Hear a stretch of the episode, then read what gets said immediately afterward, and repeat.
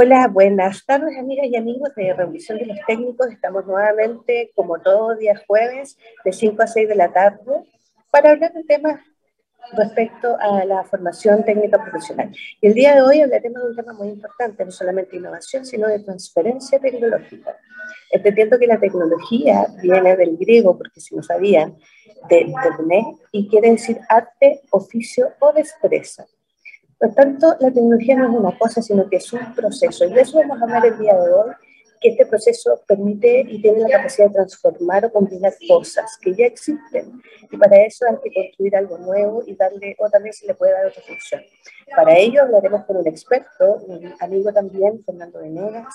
Él es, eh, ya lleva muchos años trabajando en transferencia tecnológica, ahora tiene su propio emprendimiento, así que lo vamos a conocer y vamos a hablar de cómo es o cómo podría ser la transferencia tecnológica en la educación técnica profesional. Así que por favor no se pierdan y sigan después de esta pausa. ¿Quieres ser un protagonista?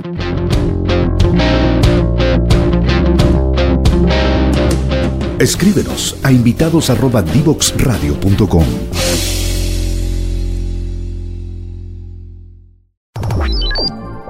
Historias desde los protagonistas en divoxradio.com.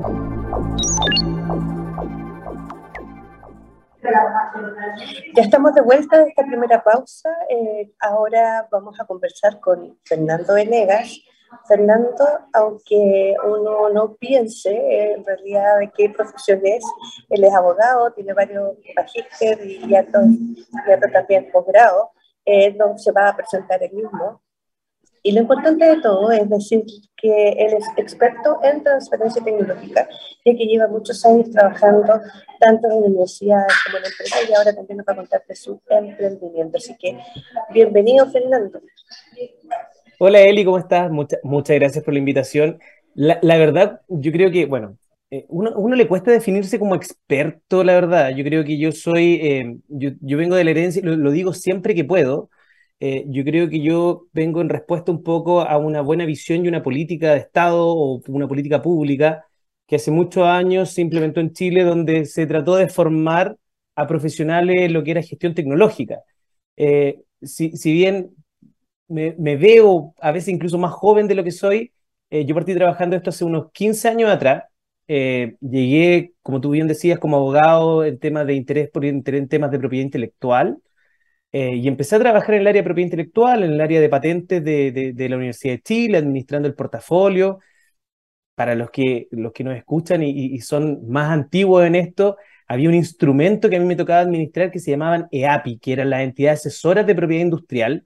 Me tocó administrar más de 14 proyectos, que eran eh, eh, un instrumento que apoyaba el financiamiento de la protección de tecnología. Y ahí me tocó no solo familiarizarme con las patentes, sino que familiarizarme con la formulación de proyectos, con cartas Gantt, con, eh, con presupuesto. Eh, entonces fue yo creo que un poco por, eh, por inercia me, empecé a involucrar con componentes mucho más allá de, lo legal.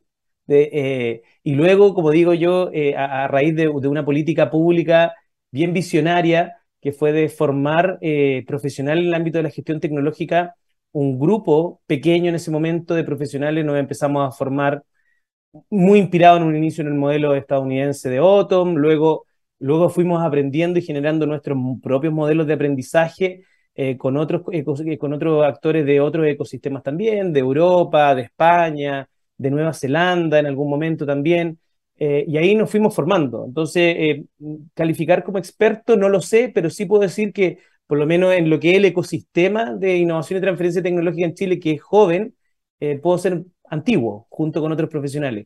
De hecho, un dato, actualmente yo soy el presidente de, la red de gestores tecnológicos de Chile. Y la red de gestores tecnológicos de Chile nace a propósito de esta política pública, sin querer, porque fue a partir de esta política pública donde este grupo de profesionales que nos estábamos formando, que de repente me acuerdo siempre que vinieron unos unos profesionales de Otom enseñando sobre negociación, sobre spin-off, sobre eh, propiedad intelectual. Y, después que terminábamos ese tipo de capacitaciones, nos mirábamos y decíamos, ¿cómo vamos a hacer esto? ¿Cómo vamos a caminar de aquí para adelante? Tenemos que ayudarnos un poco entre nosotros. Y a raíz de eso surge, eh, esto es como el dato sabroso, eh, la red de gestores tecnológicos de Chile, que hoy en día tiene más de 10 años de funcionamiento, ha sido un actor que se ha desarrollado y un actor, a mi parecer, bastante relevante en el ecosistema local. Así que perdón lo, largo de la, de la introducción, pero... pero... pero... para que sepa, uh, una vez alguien me dijo muy sabiamente eh, que para ser experto hay que haber trabajado 10.000 horas en un tema. Y yo creo que ya tú tienes de sobra esos 10.000 horas, así que más de 15 años trabajando en eso. Fernando, una pregunta, hace como tú dices, ya hace 15 años empecé en esto, pero ¿qué fue lo que más te costó? Si tú, si tú empezás a, mirar hace 15 años atrás, ¿qué fue lo que más dijiste? Pucha, ¿sabes qué? Esto pensé que no lo iba a hacer y al final obviamente lo hiciste, pero ¿qué fue lo más complejo? Yo creo que eh, con el tiempo me fui dando cuenta que, que, un gestor tecnológico eh, tenía que manejar al menos dos de tres disciplinas, ¿ya? En términos más técnicos me refiero. Eh, está todo el tema de propiedad intelectual, que es clave para, para, el ámbito de desarrollo de tecnología. Por otro lado, también está todo el tema de negocios, de negocios de base tecnológica, que no es cualquier negocio, que, que tiene apellido. Y el tercero, ámbitos más tecnológicos o de ciencia. Evidentemente, cuando uno tiene una formación de abogado, eh, yo nunca tuve problemas con los números, entonces me era bastante familiar tanto la parte legal como la parte más de negocio. Pero la parte de ciencia al principio fue, fue un tremendo desafío. Eh, recuerdo mis primeras, yo empecé a trabajar, tenía 23 años, 22 años, eh, último año de universidad, y empiezo a trabajar en la Universidad de Chile y primeras reuniones eran con premios nacionales de ciencia. y, y, yo creo que no voy a decir nombres porque no viene el caso, pero fue primero mirarme de arriba abajo y decir, ¿qué hace este niño acá? El colegio, creo que se equivocó, esta es la universidad, no, no, no es el colegio. Y segundo, era como, que me viene a hablar alguien que se formó como abogado eh, en temas de, transferencia tecnológica, de ciencias, y yo estoy desarrollando la molécula que...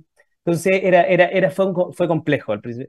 Creo que el desafío más grande en una primera etapa fue de validación, de validación con el entorno, de validación con, con en este caso, con, con, un ambiente muy particular, con unos, actores del ecosistema muy particulares que son los investigadores, que, dentro de, ese mundo de investigación eh, hay un variopinto, de, hay una gama tremenda de, tipos de investigadores. Eh, hay algunos que son mucho más flexibles, más llanos, y otros que, que, es muy difícil entenderlos porque hablan en un lenguaje demasiado técnico. Y yo creo que el desafío fue primero validar, segundo, comunicar. Porque yo creo que la gran ventaja o creo que una de las grandes habilidades que puede ir desarrollando un gestor tecnológico es lograr comunicar bien y conectar bien esos dos, esos dos mundos que uno busca siempre, ese, ese mundo de, la ciencia, de la tecnología, con el mundo de la industria, de la empresa, del entorno, de la sociedad. Cuando uno logra simplificar el lenguaje, eh, y eso también es un desafío para los abogados, que le encanta hablar con tecnicismo jurídico, eh, cuando uno logra simplificar el lenguaje, tiene eh, medio, medio, como digo yo, medio punto ganado.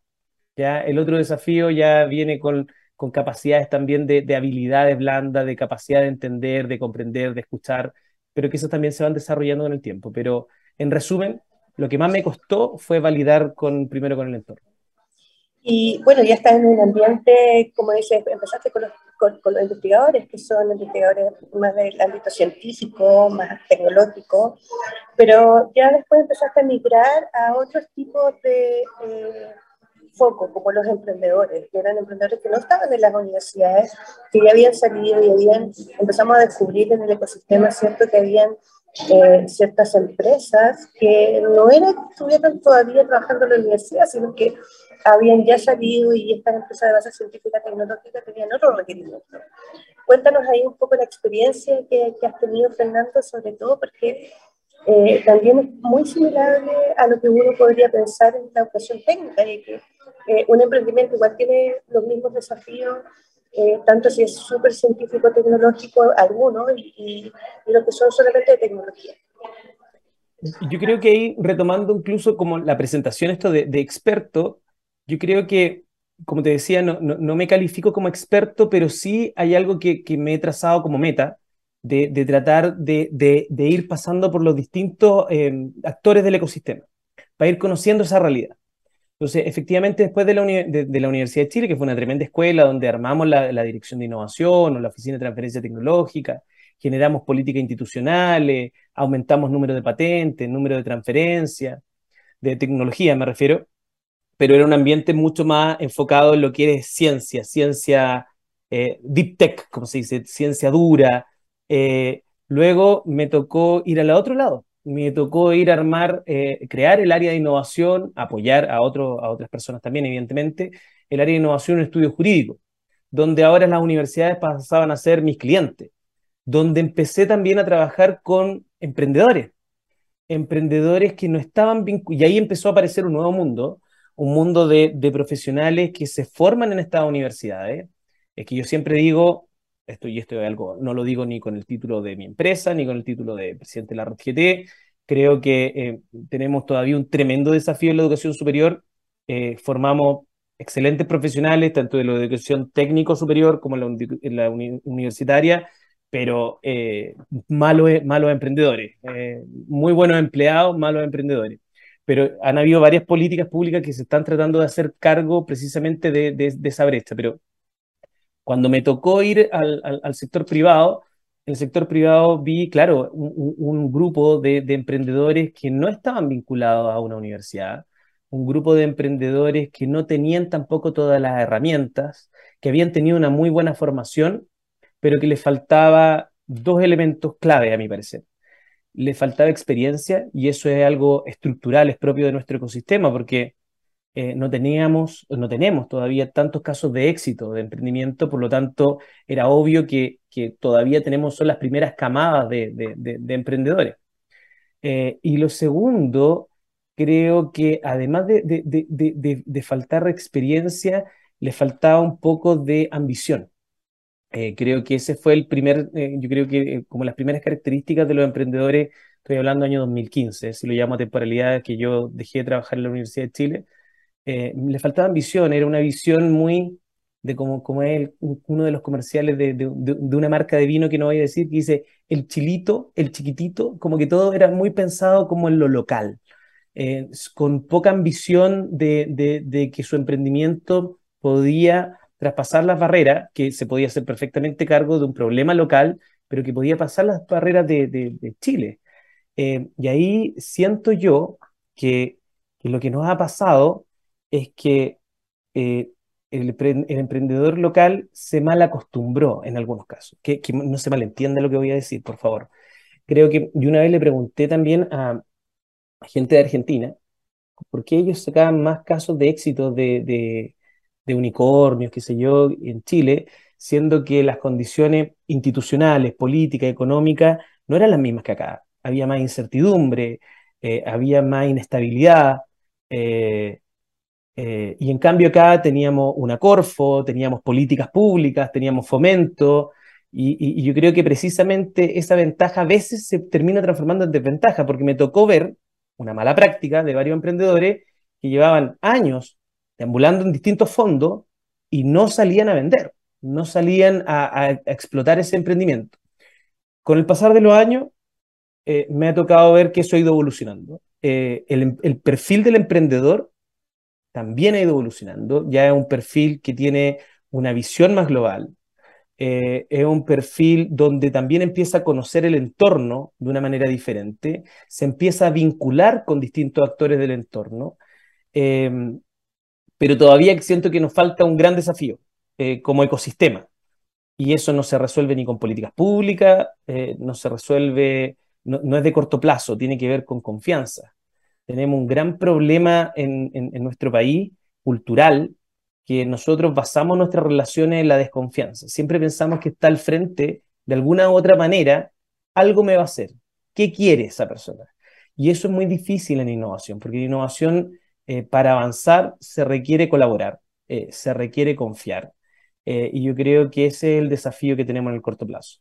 Y para cerrar la idea solamente, después de ese paso por, por, el estudio, me tocó llegar a un hub de transferencia tecnológica, otra política pública, donde nuevamente hubo un desafío de confianza, donde nuevamente tocó, me tocó armar desde cero. Me encanta eso, me encanta armar y, donde nuevamente uno veía que necesitábamos construir, desarrollar eslabones entre los distintos actores para poder desarrollar un modelo propio. ¿ya? Eh, y hoy en día, claro, estoy en mi emprendimiento, que mi, emprendimiento se enfoca a su vez en apoyar otros emprendimientos, pero con un foco distinto, a mi parecer. Eh, tenemos un fuerte sello en lo que es el, desarrollo de ecosistemas regionales. Para mí, un, un, tremendo desafío que tenemos. Eh, yo siempre lo digo, odio Santiago, pero lamentablemente tengo que vivir en Santiago por lo que me dedico. Me encantaría que hubiese más ecosistemas, así como uno piensa en Estados Unidos, donde está el ecosistema de, no sé, pues de Boston y, de Massachusetts, que tiene un fuerte componente biotecnológico, que es distinto al ecosistema de California y que es distinto al ecosistema que está en Seattle, en el norte, que tiene que ver con agricultura. Entonces, me encantaría que nosotros pudiéramos tener eh, eh, esa diversidad en nuestro país porque eh, tenemos las capacidades para tenerlo, tenemos las condiciones para tenerlo, entonces yo creo que falta todavía eh, más desarrollo. Entonces, eh, Zenit, que mi emprendimiento precisamente está tratando de apuntar eso, generar estas condiciones de ecosistema para que empiecen a surgir más innovación eh, a lo largo del país y no se concentre todo en la región metropolitana y, y en Valparaíso. Buenísimo. Mira, sabes que se nos ha pasado volando. Tengo muchas preguntas que hacerte, pero te voy a dejar una planteada para que después nos vayamos a esta segunda pausa y tiene que ver con la pandemia, porque la pandemia nos afectó absolutamente a todos, ¿cierto? Ahora como que se ve un poco la luz al final del túnel.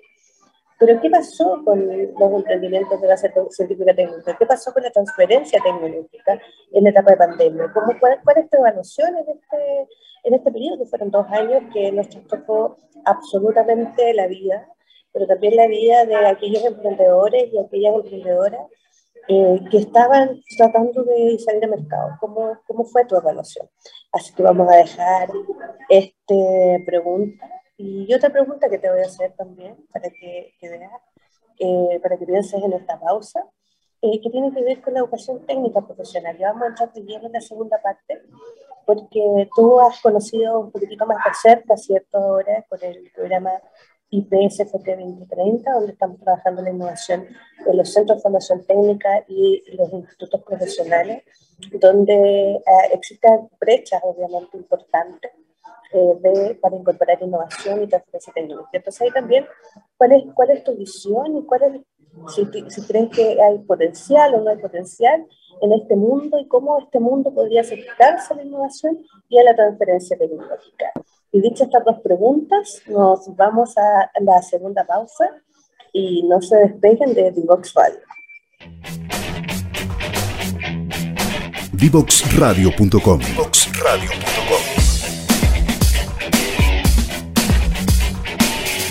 Conversaciones que simplifican lo complejo.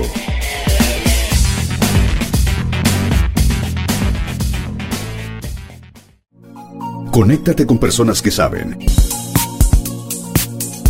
en divoxradio.com.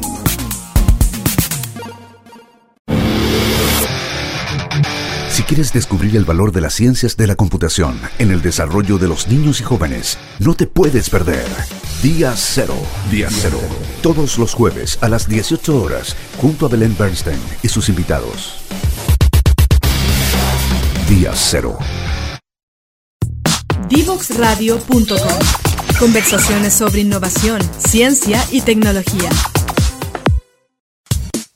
Divoxradio.com Codiseñando el futuro.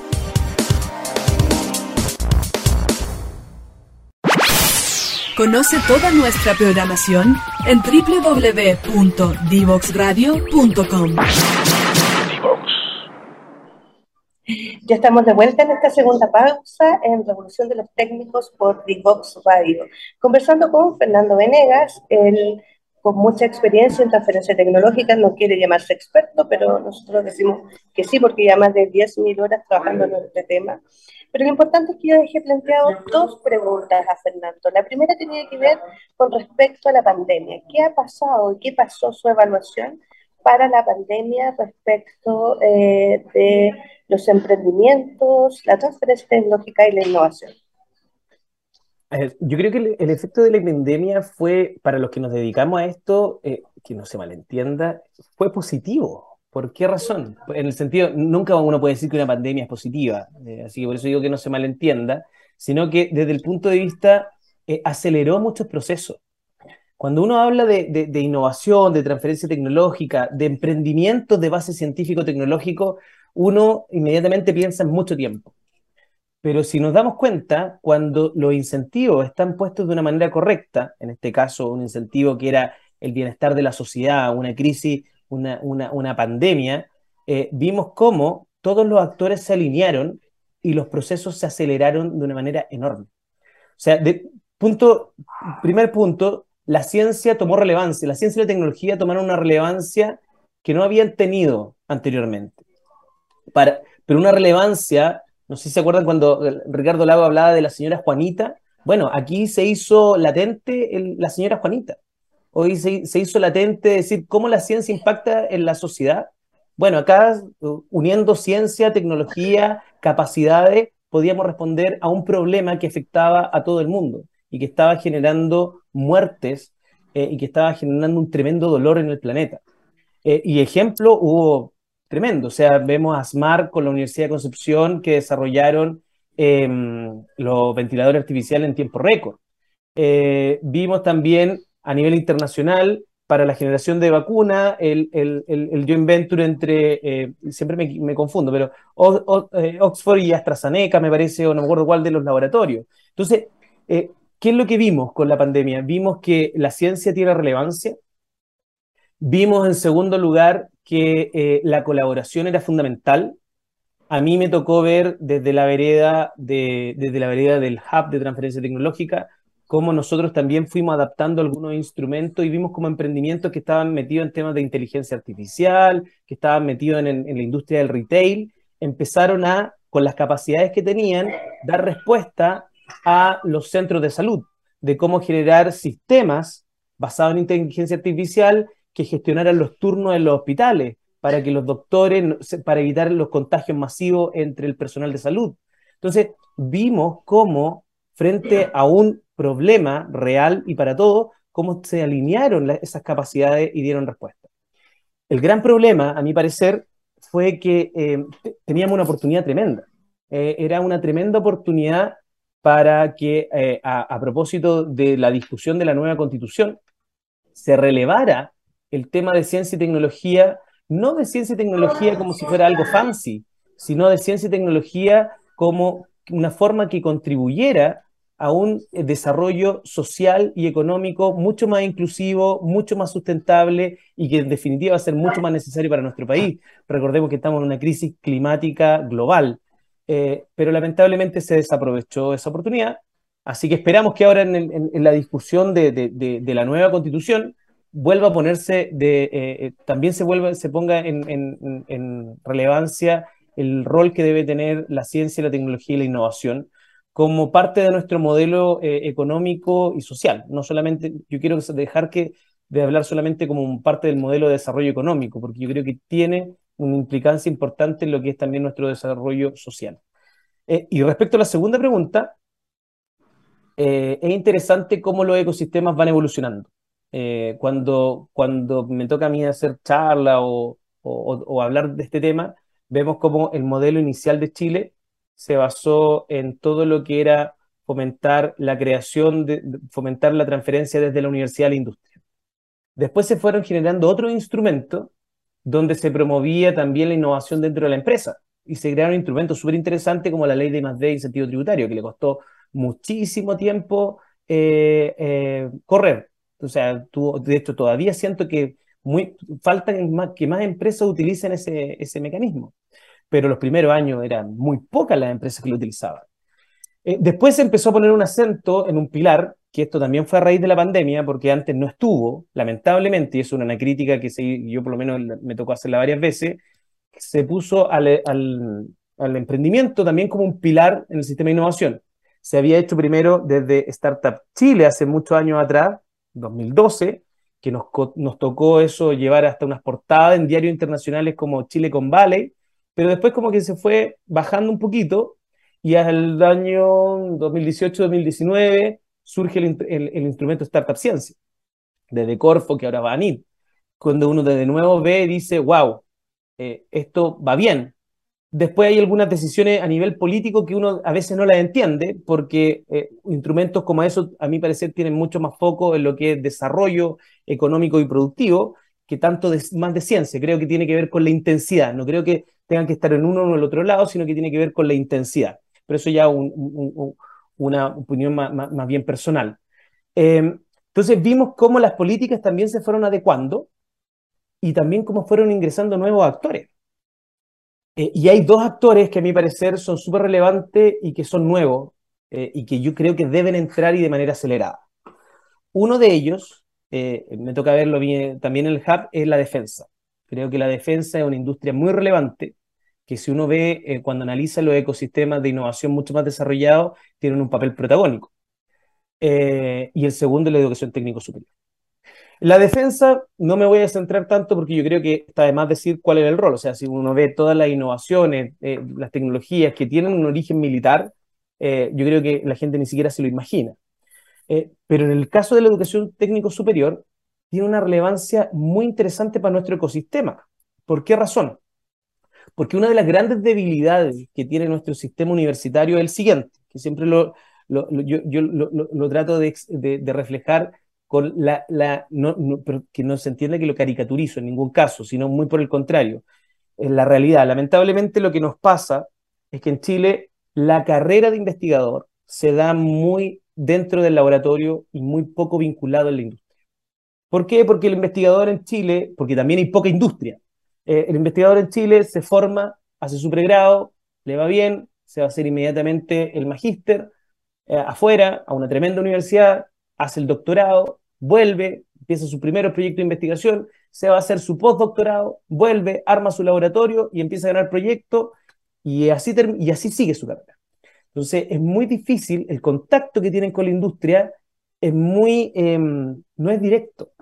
En otros países eh, se exige que los investigadores en algún momento de su carrera tengan un paso por la industria para conocer también la industria. Bueno, esa debilidad que tiene nuestro ecosistema eh, que uno puede generar políticas para mejorar, lo que sé yo, eh, es algo que es una ventaja que tiene la educación superior, técnico, perdón, técnico superior. ¿Por qué? Porque el perfil de docentes que hay ahí, a mí me toca trabajar actualmente con, con, con AYEP, tenemos proyectos en conjunto, de hecho con mi emprendimiento con AYEP, me toca trabajar también con Duoc, eh, y lo que vemos es que uno de los elementos característicos es que el, la mayor parte de los docentes, si es que no todos, provienen de la industria. Entienden los dolores de la industria, entienden los tiempos de la industria, entienden también cómo, cómo ajustarse, cómo entender la industria, la empresa propiamente tal. Eh, y esa es una tremenda ventaja. Eh, y probablemente eh, lo que uno tiene que hacer en el caso de la, de la educación técnico superior es generar casos de éxito temprano. Eso yo creo que es el gran desafío que tiene. ¿Por qué razón?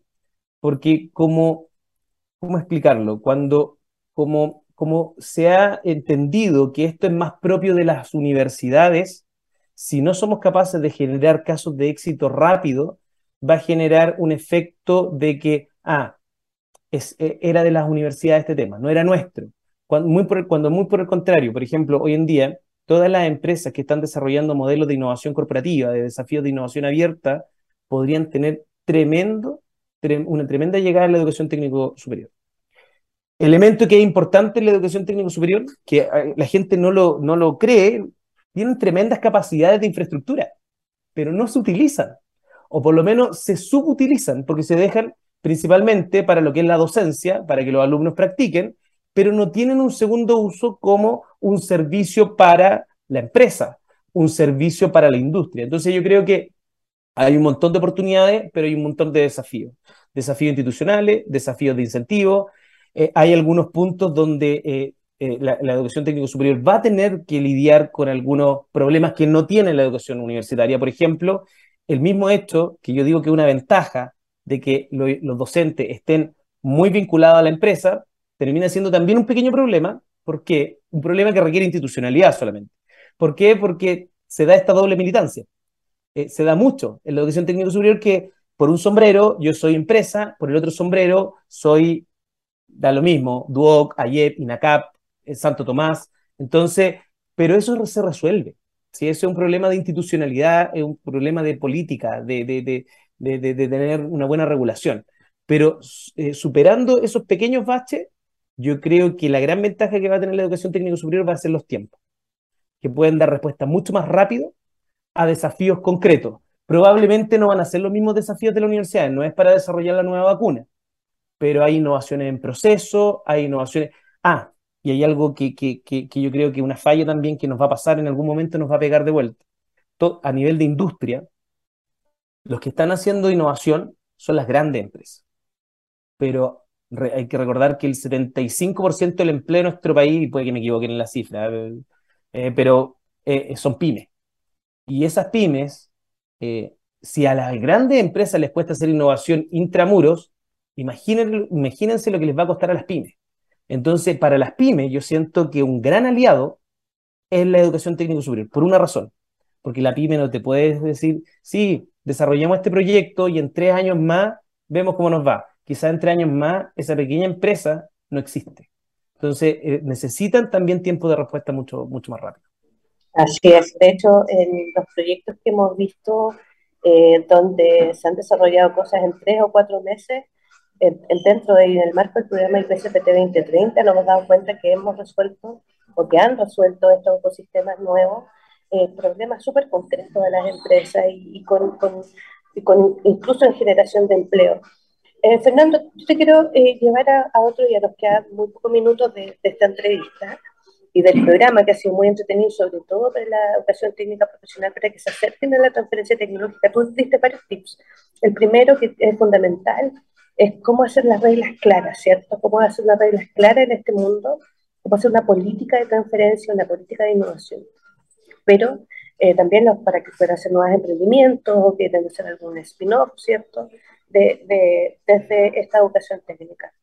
Pero también hay otros elementos que son importantes, son parte, que, parte del ecosistema y sobre todo quiero que me cuentes un poco y nos cuentes esta, a este ecosistema, este nuevo subsistema, eh, sobre tu emprendimiento, ya que si bien ha empezado, tiene pocos meses creo, eh, ya han tenido varios frutos y cuéntanos de los proyectos que se han adjudicado, cuáles son los servicios, qué, cómo ha sido este, este navegar de ver tantos emprendimientos y ahora tener tu propio emprendimiento. Eh, difícil, porque siempre se dice que en... en, en me encantan los dichos, pero siempre los cambio, igual que el Chapulín Colorado. Eh, Otra cosa es Claro, en casa herrero, cuchillo de palo. Yo hace mucho rato que quería armar esto, pero no me atrevía, eh, por lo mismo, porque también vengo de la misma formación. Si uno no puede hablar de la boca para afuera, también vengo de la misma formación donde, donde la comodidad del, del empleado, de, funcionar bien, eh, te deja esa, e, este, te genera estabilidad, ¿ya? Entonces, cuesta, cuesta dar ese, e, ese paso, pero yo creo que hay varios aspectos que es lo mismo que al final empecé a aplicar lo mismo que, que hago cuando, cuando asesoro o emprendimiento. Primero, cuál era el propósito de lo que yo queríamos hacer en CENI. Segundo, cuál, iban a ser, cuál iba a ser el equipo del que íbamos a contar para hacerlo. Eh, y yo creo que cuando ya tenía claro esos dos elementos, eh, junto a mi socio, a mis socios, somos más de un socio, eh, dijimos, ok, somos un equipo que se complementa y buscamos el mismo propósito. Tener un propósito común es clave. Dentro de lo que nosotros buscábamos era, son dos aspectos. Ya nosotros, algunos cuando nos ha tocado dicen, ah, son una consultora. Tenemos un elemento de consultoría propiamente tal, obvio. Eh, y aparte que uno, uno entiende que en un emprendimiento el primer desafío es sobrevivir. Y ese, dentro de esa sobrevivencia uno tiene que tener esa capacidad eh, y esa flexibilidad para generar, tener la capacidad de traccionar ingreso y, cliente, porque uno no puede vivir, y lo, que mismo yo predico, no, no puede ser un emprendimiento que, que subsista solamente con los subsidios del Estado. Entonces teníamos que generar un modelo de negocio que primero generara ingreso y por otro lado apuntando a lo que era nuestro propósito. Nuestro propósito es que nosotros vemos que en el ecosistema se ha, ido desarrollando una industria del venture capital, pero una industria del venture capital que todavía le falta sofisticación. ¿ya? Eh, yo, yo, yo, al contrario, soy uno de los que me, aplaudo a los venture capital que existen en Chile y la política pública de, de, fomento de la industria venture capital en el país. Son pocos los países que la tienen. Eh, pero creo que todavía a mí me ha tocado ver también, eh, he tenido la suerte de ir a otro ecosistema, Israel, em, Estados Unidos, en particular en California, y yo veo que el venture capital tiene un nivel de sofisticación un poco mayor. Y lo que nosotros queremos hacer es entrar en una etapa intermedia. Entrar en una etapa intermedia, pensémoslo como una especie de Y Combinator chileno, pero con el foco en, lo, en el desarrollo eh, territorial. Nosotros buscamos un modelo híbrido de, nosotros apoyamos emprendedores, apoyamos a acelerar emprendedores, pero con este foco de ir desarrollando capacidades a nivel país, ¿ya? donde no tenemos un solo foco en buscar los nuevos unicornios. Por eso no nos definimos como un venture capital, ni queremos ser un venture capital tradicional. Eh, creemos que hay un montón de oportunidades para un montón de emprendimientos que, tienen, que resuelven un problema real, que resuelven un problema que puede escalar no solo a Chile, sino que a veces a la región y en algunos casos a nivel global, pero que por esto de no entrar en la tesis de inversión de un fondo, muchas veces quedan sin financiamiento. Y, la verdad es que nosotros como país tenemos que apuntar no que hayan cientos y miles de unicornios, sino solo, porque si generamos solo unicornios, tenemos un problema de que nuestras políticas públicas lo único que están haciendo es incentivar que el capital se vaya, cuando nosotros tenemos que dejar capacidad instalada en nuestro país. Entonces nosotros tenemos que tener un sistema donde se generen unicornios, pero también se generen más empresas en Chile, que empresas donde la tecnología sea pilar fundamental de su ADN que generen em, más empleo y que, ojo, generen empleos de mejor calidad.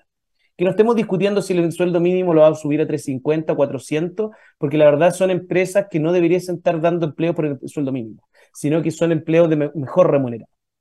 Entonces, el desafío nuestro como CENIT era, por un lado, cómo nosotros vamos generando las condiciones a nivel del territorio para poder generar más emprendimientos, más innovación, y eso tiene una etapa más bien de formación.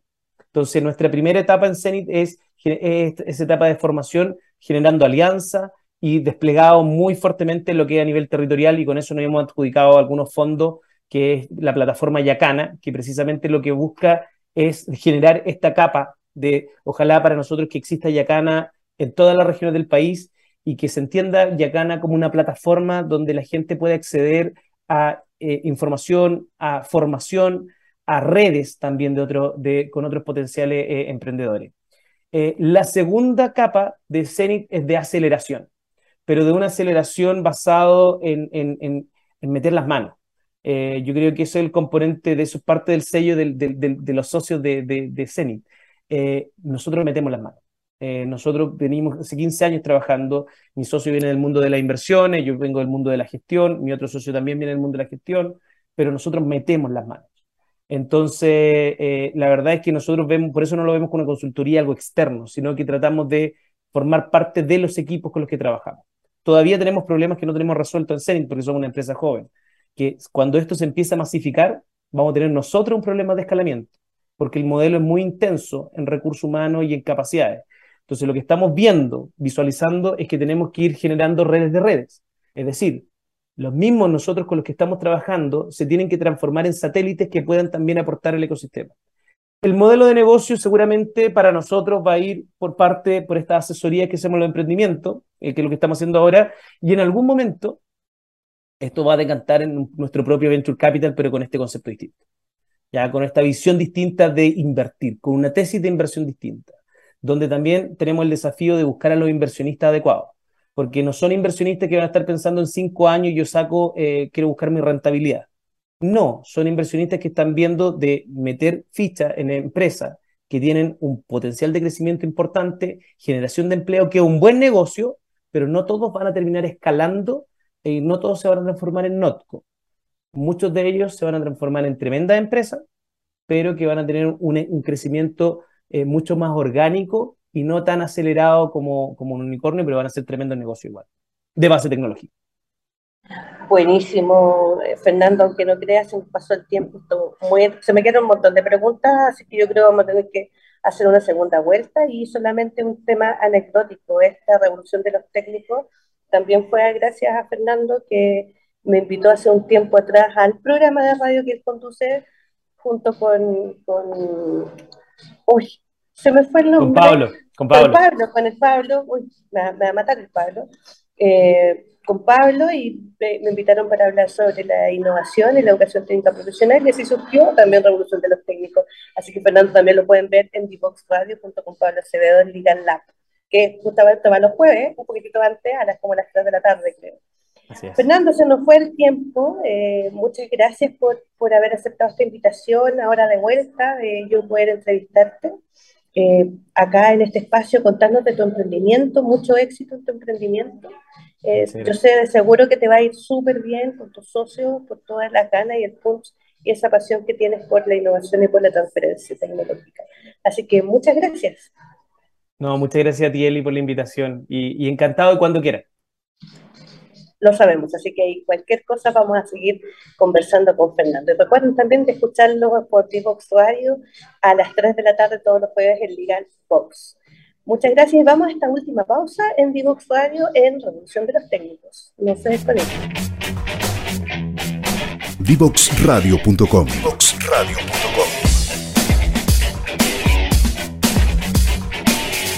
Conversaciones que simplifican lo complejo.